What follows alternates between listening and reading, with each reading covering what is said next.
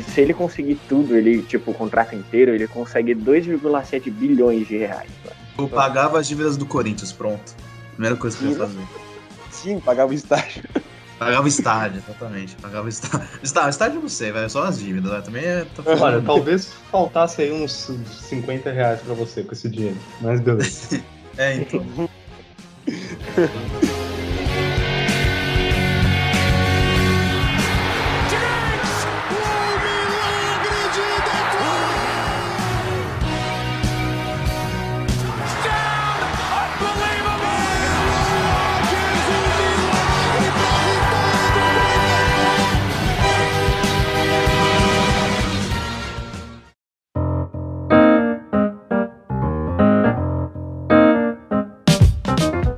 Aí, galera do The Finals. Eu sou o Fábio. Eu sou o Yuri. E eu sou o Matheus Ribeiro. E hoje a gente vai falar sobre o último esporte que faltava do, dos principais, que nós vamos tratar aqui no, no podcast, que é o futebol americano. É uma paixão minha, eu tenho que confessar. E a gente vai começar falando sobre o contrato mais lucrativo da história. Não, o Mahomes no Kansas City Chiefs, com o novo contrato agora, vai poder chegar a ganhar 503 milhões de dólares ao todo, né? No contrato de 10 anos. Garantidos mesmo, são 477 milhões. Essa marca é tão impressionante que apenas o Mahomes e o Mike Trout, que é um jogador de beisebol, têm contratos esportivos acima dos 400 milhões de dólares lá nos Estados Unidos, né? Então, ainda no contrato antigo, ele vai ganhar 26,7 milhões de dólares nesses dois anos restantes de contrato. E aí sim, depois vai poder ganhar essa, essa quantia exorbitante de dinheiro. Eu não sei com, o que, que eu faria se eu estivesse ganhando tanta grana assim, mas o Mahomes ele já, já provou que, que ele é um quarterback é, dessa, dessa, desse nível, né, de, de ganhar tanto dinheiro. Ele, ele tem duas temporadas como titular na liga, já foi duas vezes campeão da divisão, chegou duas vezes à final de conferência, ele tem um Super Bowl, foi MVP do Super Bowl, é o quarto MVP mais novo da história da liga e nunca marcou menos que 31 pontos em jogos de playoffs, né? Então, é, ele realmente já provou que qualidade não falta eu acho interessante comentar que talvez nós tenhamos uma futura dinastia na NFL, né? A gente sabe que quando se junta um ótimo treinador com um excepcional quarterback, as coisas funcionam. Foi assim em New England, com o Brady e o Bill Belichick, e pode ser agora com o Mahomes e o, Andy Reid, lá do, do Kansas, que além de ser um ótimo técnico, ele parece que tem um ótimo relacionamento com o Mahomes também. Então, o Mahomes ali com, com um time já muito bem formado com os dois wide receivers, o Tyreek Hill e o Sammy Watkins, além do Chris Jones, que até renovou o contrato nesses dias como defensive tackle. Então o time do Kansas promete é, talvez estabelecer uma dinastia aí no futuro, como próprio, os próprios Patriots fizeram, quem sabe. É, o, o Mahomes é legal destacar, né, que ele foi o, o primeiro quarterback da história da NFL a ganhar MVP de temporada, né, que ele foi em 2018, e um Super Bowl antes dos 25 anos. São números assim impressionantes. Por exemplo, uh, no, no, Super Bowl, na vitória contra o 49ers por 31 a 20, ele deu 286 jardas lançadas, 3 touchdowns, e como o Matheus já disse, foi o MVP da final vai ser o jogador mais bem pago da história dos Estados Unidos. Isso só para a gente ter uma noção da dimensão que ele, consegui, que ele conseguiu na NFL em tão pouco tempo, né? Vários analistas já falam que ele vai ser provavelmente um dos maiores jogadores da história, tipo, de ser realmente uma, uma figura lendária da liga. Uh, eu acho que essa renovação faz total sentido, tanto para o Mahomes, tanto para o Kansas City Chiefs, porque uh, a gente está falando de um cara que se identifica muito com a franquia, com a cidade. Ele ama a cidade. Uh, a ligação ali do povo com ele é uma, é uma relação muito boa, muito saudável. Então eu acho que essa renovação é, é uma boa notícia para ambos. E realmente fica essa questão mesmo se vão se o Kansas City vai conseguir formar uma dinastia, como o Matheus falou. É, foi renovado recentemente o contrato do Chris Jones, que é uma, um defensive tackle muito importante para a equipe. Então eu acho que realmente é uma notícia bombástica e eu tô muito animado e curioso para ver como vai ser a, a, temporada do, do Chiefs. Não, a gente, a gente percebe essa, essa qualidade do Mahomes, né? Vendo ele jogar. Eu acompanhei diversos jogos da temporada regular do, do Chiefs, porque eram os que mais passavam é, na TV aqui. E a gente tem, é, desde o, o, primeiro ano dele, no primeiro ano do Mahomes, ele conseguiu é, 50 touchdowns, que é quase quebrou o recorde do, do Peyton Manning com 55 e 5.907 jardas passadas sendo MVP. Ele já mostrou tipo para que que ele veio naquele ano. Ele perdeu a final da conferência, que nem o Matheus já falou, pro, pro New England Patriots do, do Tom Brady e do Bill Belichick, que para mim são a melhor dupla de, de técnico quarterback de todas. O, o Mahomes e o Andy Reid pode até superar, mas eles têm mais cinco Super Bowls para vencer, para mim, para superar. E é, é bizarro como a gente vê a capacidade dele com um time que é moldado em cima dele, né? Ele é formado em volta do, do Mahomes. A gente tem o Tyreek Hill e o Sammy Watkins, são dois velocistas, acima de tudo, eles são dois ótimos wide receivers, mas eles são muito rápidos. A gente tem um, um grupo de running backs que, que são maravilhosos. É, tipo, a gente não, não tem um, um Saquon Barkley ou alguém tão de tirar o fôlego no, no, no quesito running back, mas a gente tem uma habilidade, a gente tem uma, é, um time muito bem treinado. E aí você junta tudo isso com a habilidade de improviso, a técnica, a qualidade do Mahomes, sem falar que ele tem para mim um dos braços mais fortes da, da, da NFL, só perde para mim pro Josh Allen do Buffalo Bills você tem um ataque que é extremamente explosivo, deixando, tipo, digamos assim, entre aspas, na mão da defesa. E uma defesa que tem o Tyron Matthew, que tem o Chris Jones, os dois são muito clutch em, em momentos decisivos, né? Eles são muito. Eles sabem suportar a pressão, que nem mostraram no Super Bowl no ano passado. E para mim você tem isso mesmo que o Matheus falou, uma futura dinastia com, com um time completo. Não, e é bem isso, né? Porque às vezes a gente vê um jogador que é muito talentoso, mas acaba não sendo utilizado da melhor forma possível, né? E o Mahomes foi totalmente ao contrário, ele é muito talentoso e o time foi montado ali para ele com peças que são muito importantes e acabam se complementando com o tempo. E com relação ao, ao dinheiro, é, eu acho que dá para dar entrada talvez na dívida do Cruzeiro, né? Quem sabe? Verdade, eu não tinha pensado nessa, essa é muito boa. É, e só, só complementando aqui, é, tiveram outros jogadores da NFL que eles assinaram contratos longos, como o do Mahomes, ele não é o primeiro a fazer isso. A gente tem o exemplo do Donovan McNabb, que assinou por 12 anos com o Philadelphia Eagles, a gente tem o, o Michael Vick, vários outros jogadores, mas o que impressiona é que o Mahomes tem só 24 anos. E ele tem toda essa capacidade que a gente que a gente já falou é normal a gente. Não é normal, mas não é tão incomum a gente ver esse contrato muito longo. Mas não com alguém tão novo, sabe? Com alguém tão promissor. E mudando um pouco de assunto, mas não de posição, a gente vai falar sobre o Cam Newton, que foi pro Patriots ele foi cortado do, do Carolina Panthers e o Patriots decidiu assinar com ele. Então, Fábio, eu realmente estou muito curioso para ver essa, essa química entre o Ken Newton e o Patriots, né? Um contrato de apenas um ano. Ken Newton é um quarterback que já tem 31 anos. Uh, passando um pouco do histórico dele, que eu acho que é importante para contextualizar, ele foi a escolha número um do Carolina Panthers em 2011. Ele foi MVP em 2015, liderou os Panthers até o Super Bowl, que aí perdeu para o Denver Broncos por 24 a 10. Uh, e aí depois disso, depois dessa temporada espetacular em 2015, ele sofreu muito com lesões, né? Ele sofreu com lesão no ombro, ele chegou a fraturar o, o, pé, e isso afetou muito o rendimento dele, né? Ele nunca mais conseguiu ser um jogador constante na liga, tanto que aí acabou sendo, como você falou, dispensado pelo, pelo Carolina uh, devido a esses problemas físicos. Então, eu tô muito curioso, né? Porque a gente tá falando de um Patriots agora que acabou de perder o Brady. E a gente, vamos ver se vai dar, uh, se vai ter encaixe, né? Entre ele e, e o New England. Não, é bem isso. É que a qualidade do Newton é indiscutível, né? Eu também tô bem curioso, tanto que ele foi o primeiro quarterback ali que chegou a registrar a marca de 35 touchdowns aéreos e 10 corridas em uma única temporada, além de ser o primeiro com 4 mil jardas passadas e 500 jardas terrestres. Ou seja, tipo, a qualidade dele não, não tem como discutir. Mas as minhas, as minhas ressalvas vão para dois pontos. Primeiro, essa que, que o Yuri já comentou, que é com, com relação ao estado físico dele, que nem sempre foi dos melhores, passando por cirurgia no ombro em 2018, no pé no ano passado, que chegou a, a fazer apenas dois jogos durante a temporada. Mas pelos vídeos que ele posta no Instagram, fazendo exercício pra caramba, jogando tudo quanto é esporte, ele aparenta estar bem, né? Espero que sim.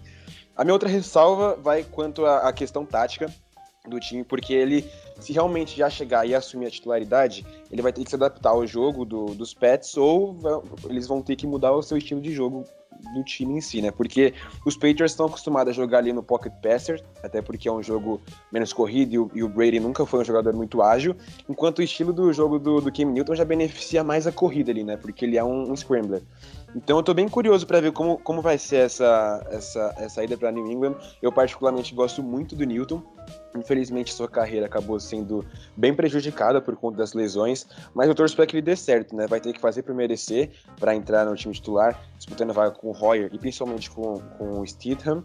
Mas eu acredito que seu talento e sua experiência ali com seus vangloriosos 31 anos nas costas podem, podem favorecer. É, e a gente vê essa, essa questão atlética do, do Cam Newton, né? Ele tem 1,96 de altura, pesa 111 quilos, mas como todo jogador da NFL, ele pesa, tipo, em volta dos 100 quilos, isso é uma coisa comum para quem não acompanha esporte, mas não é de gordura. A gente tem, obviamente, jogadores que são mais gordos, que a gente chama de linha ofensiva, mas é por causa da própria posição deles. Mas quando a gente vê esses 111 quilos, e são 111 quilos de músculo. É, os jogadores da NFL são muito fortes, são verdadeiras máquinas. É tipo um Cristiano Ronaldo elevado a, sei lá, a 10. E, e a gente tem o Cam Newton um puro exemplo disso. Ele é um jogador super atlético, ele é alto, que favorece para a posição de quarterback, até porque ele tem que olhar o campo inteiro. Ele, ele ganhou o apelido de Superman e isso que o Matheus falou, eu, eu vi muito, né, para quem acompanhou o Cam Newton na época em 2015, ele muito querendo resolver as coisas com a perna quando ele não tinha para quem passar. E ele é bom nessa, nesse quesito, mas isso talvez tenha feito parte das conclusões dele. O futebol americano é um jogo muito físico, e aí quando você tem o principal alvo, que é o principal jogador, o quarterback, é óbvio que ele vai chamar muito mais atenção dos outros. E esse é um dos motivos para ele ter se machucado, na minha opinião.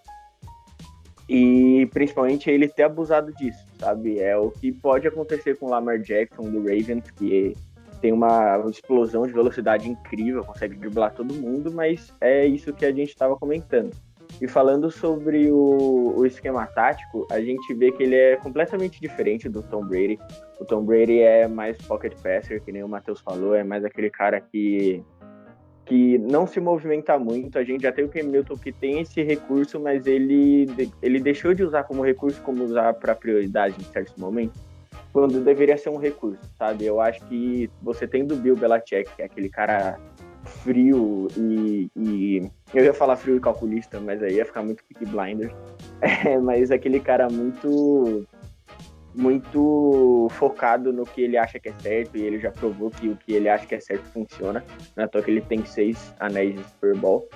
E aí eu acho que ele vai fazer o Cam Newton entrar na linha. Para mim foi meio um tiro no escuro do Patriots, né? É uma aposta, tanto é que eles assinaram por um ano só, mas pode dar certo. E é, é uma coisa que também acho que chama atenção é para ver como que vai ser a relação dele com o técnico, né, o Bill Belichick, que lembrando que num jogo em 2017, depois de um jogo entre Carolina e Patriots, ele deu uma entrevista assim exaltando muito o Ken Newton. Então é um jogador que, que ele gosta.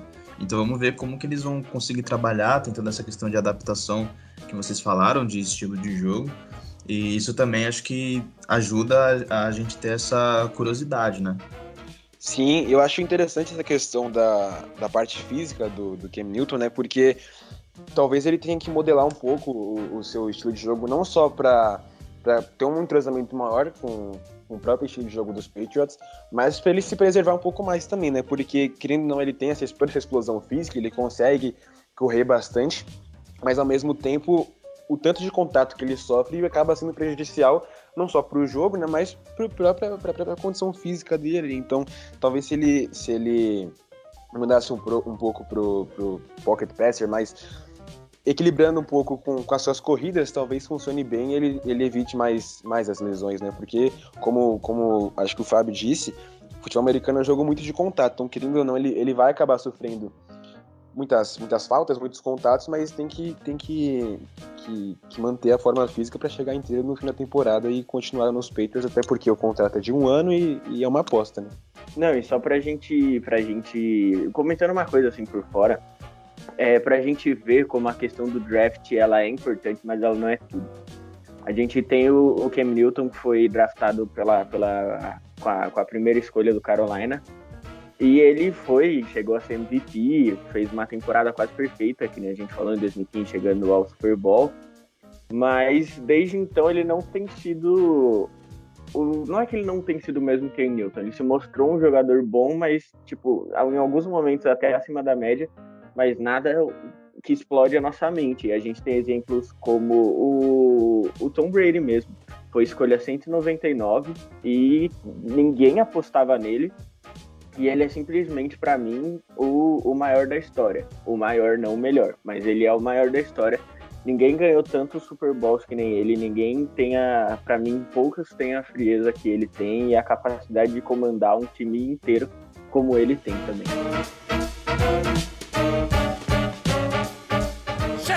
E falando aqui sobre outro quarterback que é que já mostrou todo o seu talento, já ganhou Super Bowl, já foi MVP, a gente vai falar um pouco sobre o Aaron Rodgers agora.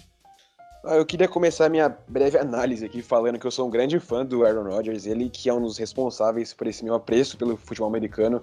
Eu lembro daquele Hail Mary contra o Detroit em 2015, com aquela narração do Everaldo Marques, do Paulo Antunes comentando, que foi algo que me marcou muito. Também teve outro Hail Mary contra o Arizona Cardinals na mesma temporada. Enfim, desde então eu comecei a simpatizar muito pelo quarterback e pela, pelo esporte em geral, né? Ele foi draftado em 2005 com uma 24ª escolha e já foi MVP em 2012 e 2015, além de ganhar é, o prêmio de melhor jogada do ano duas vezes e para muitos é até mais talentoso que o Tom Brady, né? O problema é que quando a gente vai comparar a carreira dos dois, não tem nem comparação. O Rodgers tem apenas um Super Bowl, enquanto o Brady tem seis.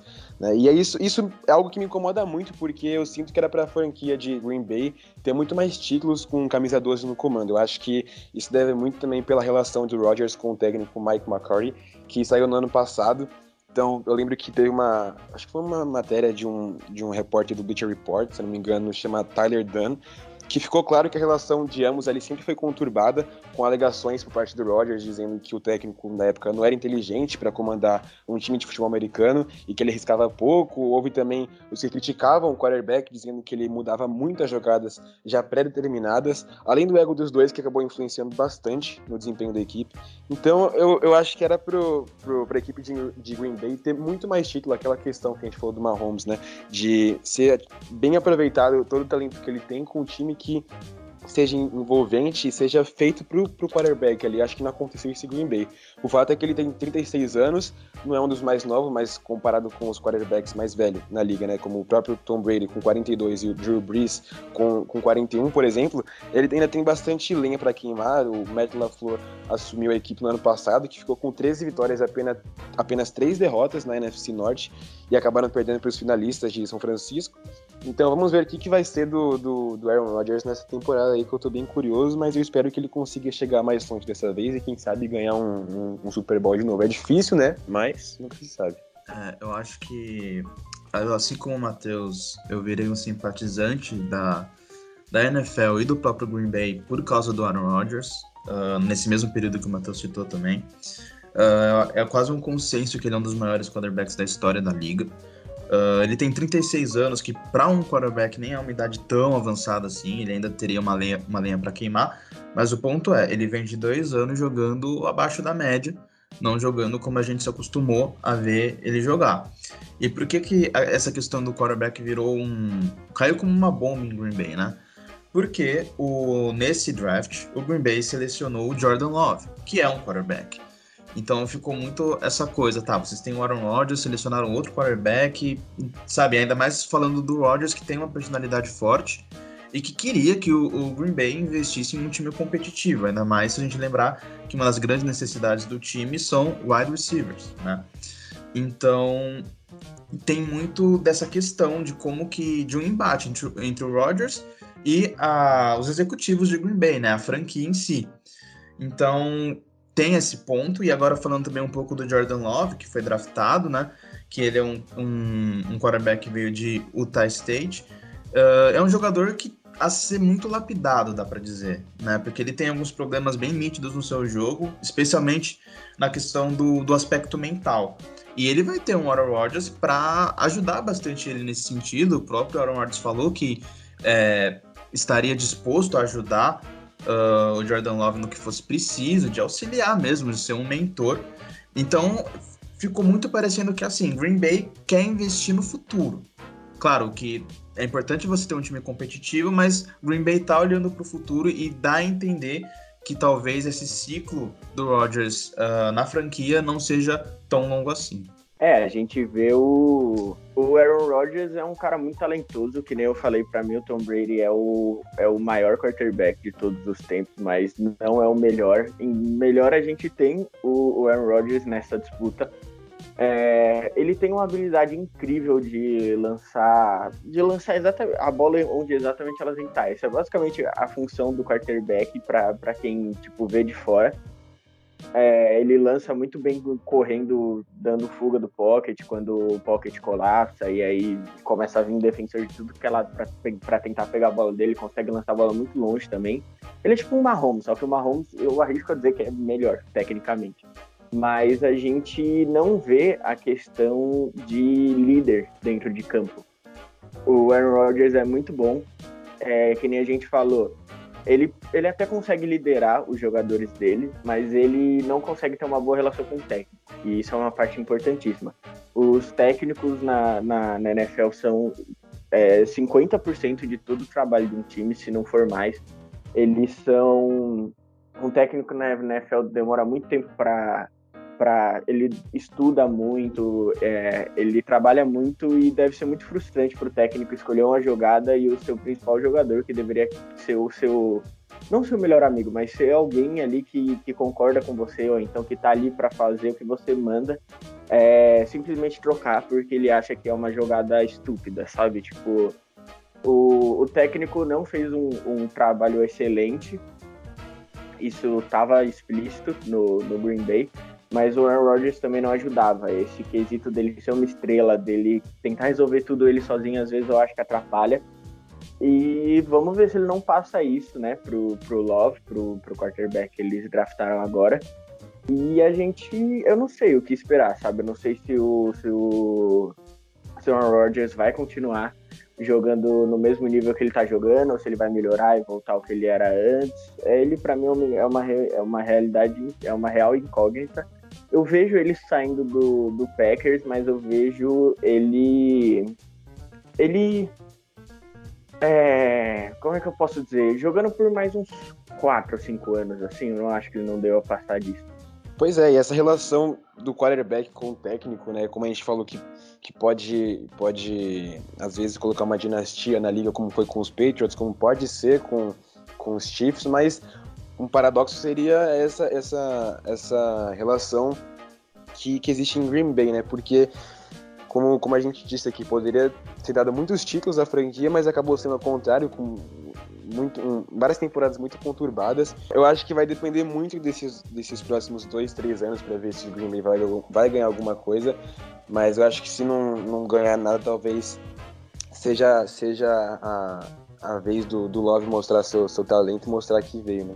É, a gente vê o, o, time do Green Bay não é um time ruim. Isso explica o sucesso que eles tiveram é, ano passado. A gente está aqui falando sobre essa questão do, do Aaron Rodgers, mas o time do Green Bay ele mostrou muito talento na temporada passada. Foi meio desorganizado, mas mostrou um caminho, sabe? A gente tinha o, o Devante Adams, que é o único wide receiver que, tipo, de alto nível que eles têm, mas ele é um ótimo wide receiver. Para mim, ele é top 10 na liga de wide receivers fácil. Ele corre rota muito bem, ele consegue enganar muito bem os defensores e fazer um, um espaçamento que é o, o, ideal, né? Que a gente que a gente vê na NFL. E eles têm um, um, ótimo running back também, o Aaron Jones. Ele corre, ele corre muito bem com a bola, mas a gente viu várias vezes na temporada passada vários momentos em que era que era muito melhor o Green Bay ter corrido, mas o Aaron Rodgers mudando para um passe, muito pela questão dele não achar que foi a jogada que a jogada chamada foi a correta. Na defesa a gente tem o, o Smith Brothers, o Zadarius Smith mostrando um, um ótimo outside linebacker com é, com muita pressão e, muito, e com alguns sacks. E o futuro do Green Bay me empolga. Se o Aaron Rodgers achar O, o futuro do Aaron Rodgers não me empolga tanto quanto o futuro do Green Bay. Eu, como torcedor do Seahawks, falando como torcedor, para mim o Green Bay podia começar, continuar como tá, porque aí é uma oportunidade melhor pro, pro Seahawks ir para frente, até porque eles sempre acabam se enfrentando em playoffs, mas analisando bem, o futuro do Green Bay é bem promissor. E saindo do campo agora, agora a gente vai falar sobre uma coisa de marketing, mas eu acho que é mais administrativa, uma questão de respeito envolvido também. O Washington Redskins, que tem esse nome, é, Redskins, os pele vermelhas, em, é, em nome, digamos assim, não é bem uma homenagem, até porque não é uma homenagem, é um termo, é um termo racista, como o termo niga nos Estados Unidos, Redskins também é um termo considerado ofensivo, é, eles vão mudar de nome e de logo. O, o dono do time já autorizou, mas eles não anunciaram nada ainda sobre isso. Pois é, né? E é uma controvérsia ali desde os anos 80, é, em 1983. O nome do time era Boston Braves, que depois acaba mudando para Boston Redskins e até chegar ao Washington Redskins, né? Os principais patrocinadores, a Nike e o FedEx, que exigiram a troca. O FedEx talvez seja o principal patrocinador, tanto que o nome do estádio é do Washington é FedEx Field além de senadores, deputados. Então essa questão ela vem trazendo debate há algum tempo, principalmente nos, nos, dias, nos dias atuais, né? Então é uma, é uma longa história. Segundo os apoiadores do nome, o Redskin, Redskin né, a pele vermelha, homenagearia os nativos americanos e seus feitos, o que acaba não sendo verdade, porque na década de 1920 e 30, as franquias de futebol americano elas usavam os mesmos estádios das franquias de beisebol, já que o beisebol era bem mais popular que o futebol americano na época, e para trazer um pouco mais de público para o esporte, né, eles utilizavam o mesmo nome. Logo, enquanto a franquia ainda residia em Boston, eles usavam o estádio do Boston Red Sox, para associar o nome, colocaram Boston Redskins. Ainda mais pelo fato de que o time possuía um uniforme com flechas e objetos temáticos dos próprios nativos americanos. Ou seja, não foi uma, uma homenagem, né? E também tem aqueles que criticam dizendo que é um nome pejorativo, que carrega uma carga negativa e beira o racismo com os indígenas, já que seria o homem branco simbolizando os próprios indígenas de forma maléfica ali, é, que só corrobora com o preconceito, né? Eu acho que por mais que o nome e o logo sejam bem emblemáticos, a mudança é válida, sim. Eu acho que é complicado ter times, instituições, franquias, seja lá o que for, é, em que seus nomes e apelidos estejam envolvidos e que sejam identificados pela cor da pele, ainda mais pela fase que a gente vive de Black Lives Matter e esse momento de maior visibilidade na luta pela igualdade racial. Então, para muitos pode parecer besteira, mas talvez seja porque não, não, não seja na nossa língua, né? E por isso a gente não teria dimensão do que esse nome representa lá também. Então, querendo ou não, além dessa de toda essa questão polêmica por trás, essa mudança de nome também vai gerar um lucro para a franquia, que vai ter que vender tudo de novo, vai ter uma grande publicidade em cima disso, enfim. Eu acho que, é claro, né, se não fosse pela questão monetária envolvida, essa mudança não aconteceria. Em 2013, o próprio dono atual da franquia, o Dan Snyder, havia dito que nunca mudaria de nome, de nome. Mas, como eu disse, quando mexe no bolso é outra história, né? É, eu acho que é exatamente isso, né? Eu acho que, infelizmente, o que mais pega nisso e o que faz com que a direção do, do Washington. eu ia falar Washington Wizards. Do Washington Redskins mude o, o nome, seja a questão financeira, né? Por causa dessa questão dos patrocínios, a gente sabe o quanto de dinheiro que a NFL movimenta. Se você mexe no bolso, você, uh, né, se sente ali obrigado a ter que tomar alguma providência. Mas aí eu assino tudo que, o que o Matheus falou. Eu acho que, é claro que tem os torcedores mais antigos, os torcedores mais saudosistas, eles é, se identificam muito com, com o nome, com, com o logo e tudo mais, né? Porque é, é uma questão de, de identidade. Às vezes a pessoa nem, pelo menos aqui no Brasil, provavelmente a pessoa nem sabia que tem essa conotação uh, pejorativa. Uh, mas a questão é que eu acho que a gente teria que deixar um pouco isso de lado, porque a gente está falando de uma questão maior, de uma questão social. Como o Matheus falou, a gente está vivendo é, um período, um contexto que muitas dessas questões estão sendo debatidas, e, inclusive por, por grandes astros, por grandes personalidades, não só do esporte, mas a gente tem bastante gente do esporte engajada nisso. Então eu acho que esse tipo de exemplo é, seria importante para dar para dar o exemplo mesmo, né? Para mostrar que tem coisas maiores que importam mais e a gente teria que banir por completo qualquer tipo de, de termo do tipo referente à cor da pele e tudo mais que, né, vamos combinar, também em 2020 Eu acho que não tem um menor cabimento isso. Uma pena que essa, que essa decisão eu acredito que seja totalmente é, resolvida por causa da questão financeira mesmo, né? Até porque o próprio dono já tinha falado diversas vezes que não ia mudar. Mas quando, quando aperta no bolso, a, a história é outra, né? Outro exemplo que a gente tem dessa questão indígena mesmo é o Kansas City Chiefs. Tem esse nome é, relacionado aos indígenas e o nome do estádio deles, o Arrowhead Stadium. É um nome que já, já citaram também como exemplo ofensivo, mas é, a gente ainda não viu nenhuma movimentação é, em relação a isso. E a gente, a gente tem que realmente mudar isso. Eu acho que, que não tem nenhum, nenhum sentido. É, eles poderiam muito bem mudar o nome para uma coisa mais legal, mais moderna. E que é isso que isso que os meninos falaram. Eu acho triste essa mudança vir por causa da questão financeira, mas é como o mundo funciona. Pelo menos ela tá vindo. É isso que eu acho que a gente deveria, tipo, não focar mais, mas eu acho que é isso que a gente tem que ver como lado bom. Sim, exatamente. Eu vi muita gente falando que era mimimi, que era frescura, mas querendo ou não, se a gente olhar mais friamente assim para o assunto, é, eu acho que é muito importante, né? É, igual a gente comentou aqui, essa questão da, da cor de pele na, no nome de uma instituição tão, tão renomada como a, a do, do Washington, então não, não, não tem por que não mudar. Uma coisa curiosa é que tem várias. Ainda o nome, o novo nome não foi divulgado ainda, né? Mas já tem várias especulações.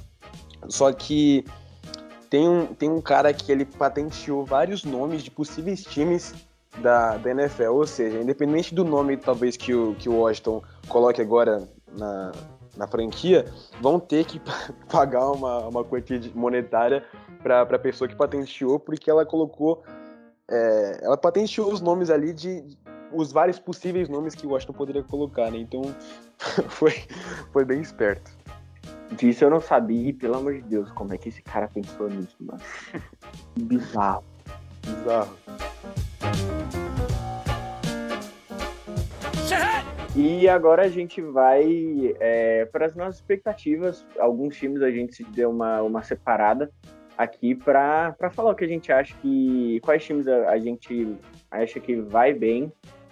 E, a, e eu já começo é, falando sobre uma das minhas maiores expectativas para essa temporada é o Dallas Cowboys. O Dallas Cowboys sempre tem um time bom e um time que, que briga por alguma coisa. É, parece que vai chegando na reta final, vão aparecendo diversos problemas. A gente tem o Dak Prescott, que ele jogou dois anos bem, um ano meio mal, e aí a gente não sabe bem o que, que é, o que, que ele é ainda, a gente não sabe bem o estilo dele. A gente tem o Ezekiel Elliott, que é um melhor running back da, da NFL, na minha opinião depois do Saquon Barkley.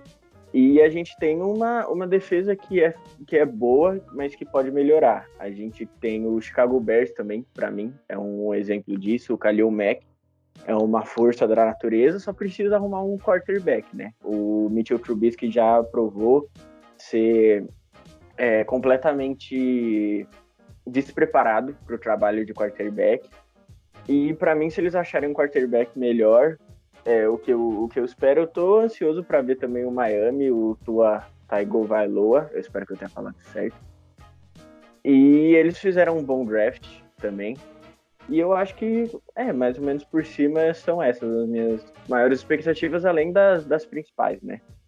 Sim, e, e bom, as minhas expectativas para a temporada, além é, de ser bastante nesses times que a gente já comentou, tanto nos Patriots como no, no Green Bay e é, no, no Kansas City. Eu também estou ansioso para ver como os Browns vão sair nessa temporada. Eu não acho que a equipe é ruim, mas nem sempre as, as são condizentes com as expectativas né, que todo mundo coloca neles. Uma equipe que tem o Baker Mayfield como, como quarterback, com entrosamento desde a LSU do, do Odell Beckham Jr. com o Landry. Também tem o Miles Garrett, que é um bom jogador. É, não foi à toa que ele foi a primeira escolha do, do draft de 2017 teve uma atitude bem, bem, bem lamentável na temporada passada, que ele bateu com o capacete no Mason Rudolph. Mas enfim, é, eles têm time para chegar mais, mais longe do campeonato e para evitar campanhas como a do, do, dos anos anteriores agora, do ano passado especificamente, com seis vitórias e dez derrotas.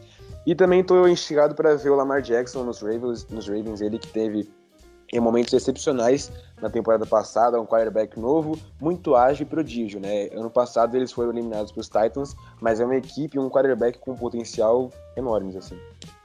É, eu também, a minha grande expectativa para a temporada é o Baltimore Ravens e também o Lamar Jackson, né? Porque no caso do, do Ravens foi uma temporada passada muito boa, né? Apesar, né, que teve aquela que dá talvez para dizer da grande zebra, né? Que foi a derrota para o Tennessee Titans por 28 a 12. Mas em si foi uma temporada muito boa. O técnico John Harbaugh foi eleito Coach of the Year. O Lamar Jackson, né, que fez, uh, vai agora para o seu terceiro ano de liga. Uh, foi o primeiro jogador na história da NFL a ter mais de 3 mil jardas aéreas e mais de mil jardas corridas na mesma temporada. Foi o MVP da última temporada. E esse time do, do Ravens, né, que para muita gente foi assim um dos melhores ataques terrestres da história. O próprio Lamar Jackson, que é um jogador, que é um quarterback conhecido por usar bastante desse jogo terrestre, por correr bastante. Ele mesmo fala que ele está evoluindo, que ele precisa evoluir na questão do passe, né? Já vem evoluindo, se a gente for parar para pensar. Então, acho que minha grande. E, ah, e eles estão fazendo uma free agent bem ativa, né? Essa off-season do, do Ravens, ela tá sendo muito ativa também. Então eu acho que é a minha grande expectativa é o Baltimore Ravens. E aí, junto talvez com o Kansas City Chiefs, né, que a gente já falou um pouco, toda a questão de, de renovar com o Mahomes, com, com o Jones também, de ser um time competitivo. Acho que essas são para mim as minhas duas grandes expectativas. E agora que a gente vai chegando ao final de mais um podcast, o, esse sobre a NFL. E antes da gente se despedir, é, eu queria fazer uma indicação para vocês.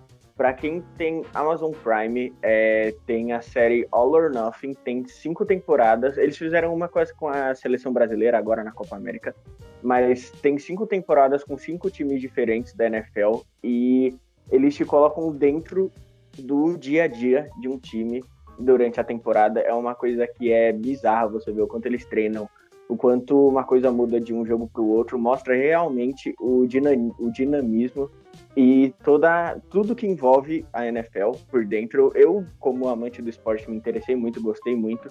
Eu só vi uma temporada até agora porque a primeira temporada é sobre o Arizona Cardinals de 2015 e eu ainda tô triste por eles terem perdido, então tô com medo de ver as temporadas seguintes, que eu já sei o que vai acontecer, mas é triste do mesmo jeito. Você vê é, homens sabe, enormes, muito fortes, e são muitos atletas chorando, desabados no chão que nem uma criança.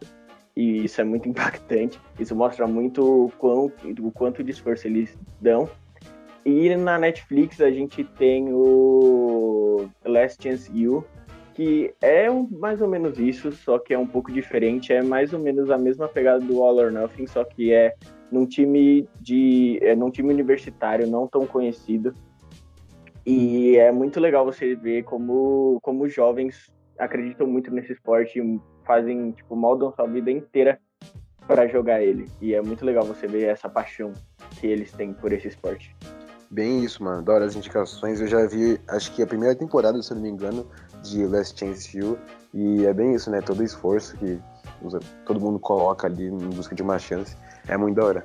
Vale a, vale a indicação. É, e depois dessas indicações, é, vocês têm mais alguma coisa para falar?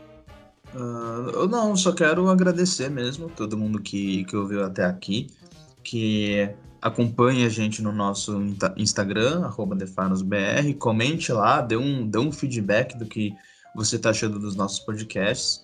E é isso, muito obrigado. É isso, valeu, gente. É isso, família, tamo junto. Falou. Vocês querem complementar alguma coisa? Mano, acho que a gente abordou bastante coisa de pá já, né?